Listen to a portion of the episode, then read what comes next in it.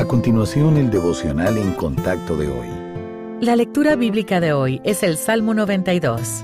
Bueno es alabarte, oh Jehová, y cantar salmos a tu nombre, oh Altísimo. Anunciar por la mañana tu misericordia y tu fidelidad cada noche, en el decacordio y en el salterio, en tono suave con el arpa. Por cuanto me has alegrado, oh Jehová, con tus obras, en las obras de tus manos me gozo. Cuán grandes son tus obras, oh Jehová, muy profundos son tus pensamientos. El hombre necio no sabe, y el insensato no entiende esto. Cuando brotan los impíos como la hierba y florecen todos los que hacen iniquidad, es para ser destruidos eternamente. Mas tú, Jehová, para siempre eres altísimo. Porque he aquí tus enemigos, oh Jehová, porque he aquí, perecerán tus enemigos, serán esparcidos todos los que hacen maldad.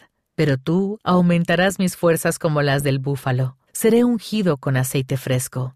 Y mirarán mis ojos sobre mis enemigos, oirán mis oídos de los que se levantaron contra mí, de los malignos. El justo florecerá como la palmera, crecerá como cedro en el Líbano. Plantados en la casa de Jehová, en los atrios de nuestro Dios florecerán. Aún en la vejez fructificarán. Estarán vigorosos y verdes para anunciar que Jehová mi fortaleza es recto, y que en él no hay injusticia.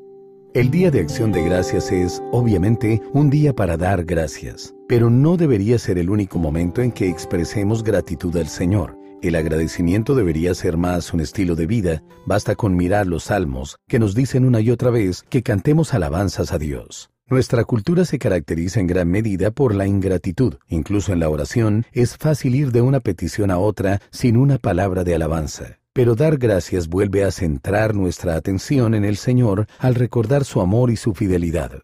La gratitud a Dios por su fidelidad en el pasado aumenta la fe y fortalece nuestra confianza en Él en cuanto al futuro. Recuerde cómo Él le sostuvo en los momentos de dolor, le ayudó en los tiempos de debilidad y suplió todas sus necesidades. Puede confiar en Él para lo que le depare el futuro. La acción de gracias renueva nuestra alma mientras pasamos tiempo con Dios concentrándonos en su bondad y su gracia. Para crear el hábito de dar gracias, trate de recordar la misericordia del Señor por la mañana y anunciar su fidelidad cada noche. Agradézcale por las bendiciones y también por la obra que Él está haciendo en usted por medio de las dificultades. A medida que empiece a ver las situaciones desde la perspectiva de Él, su gratitud y su confianza crecerán.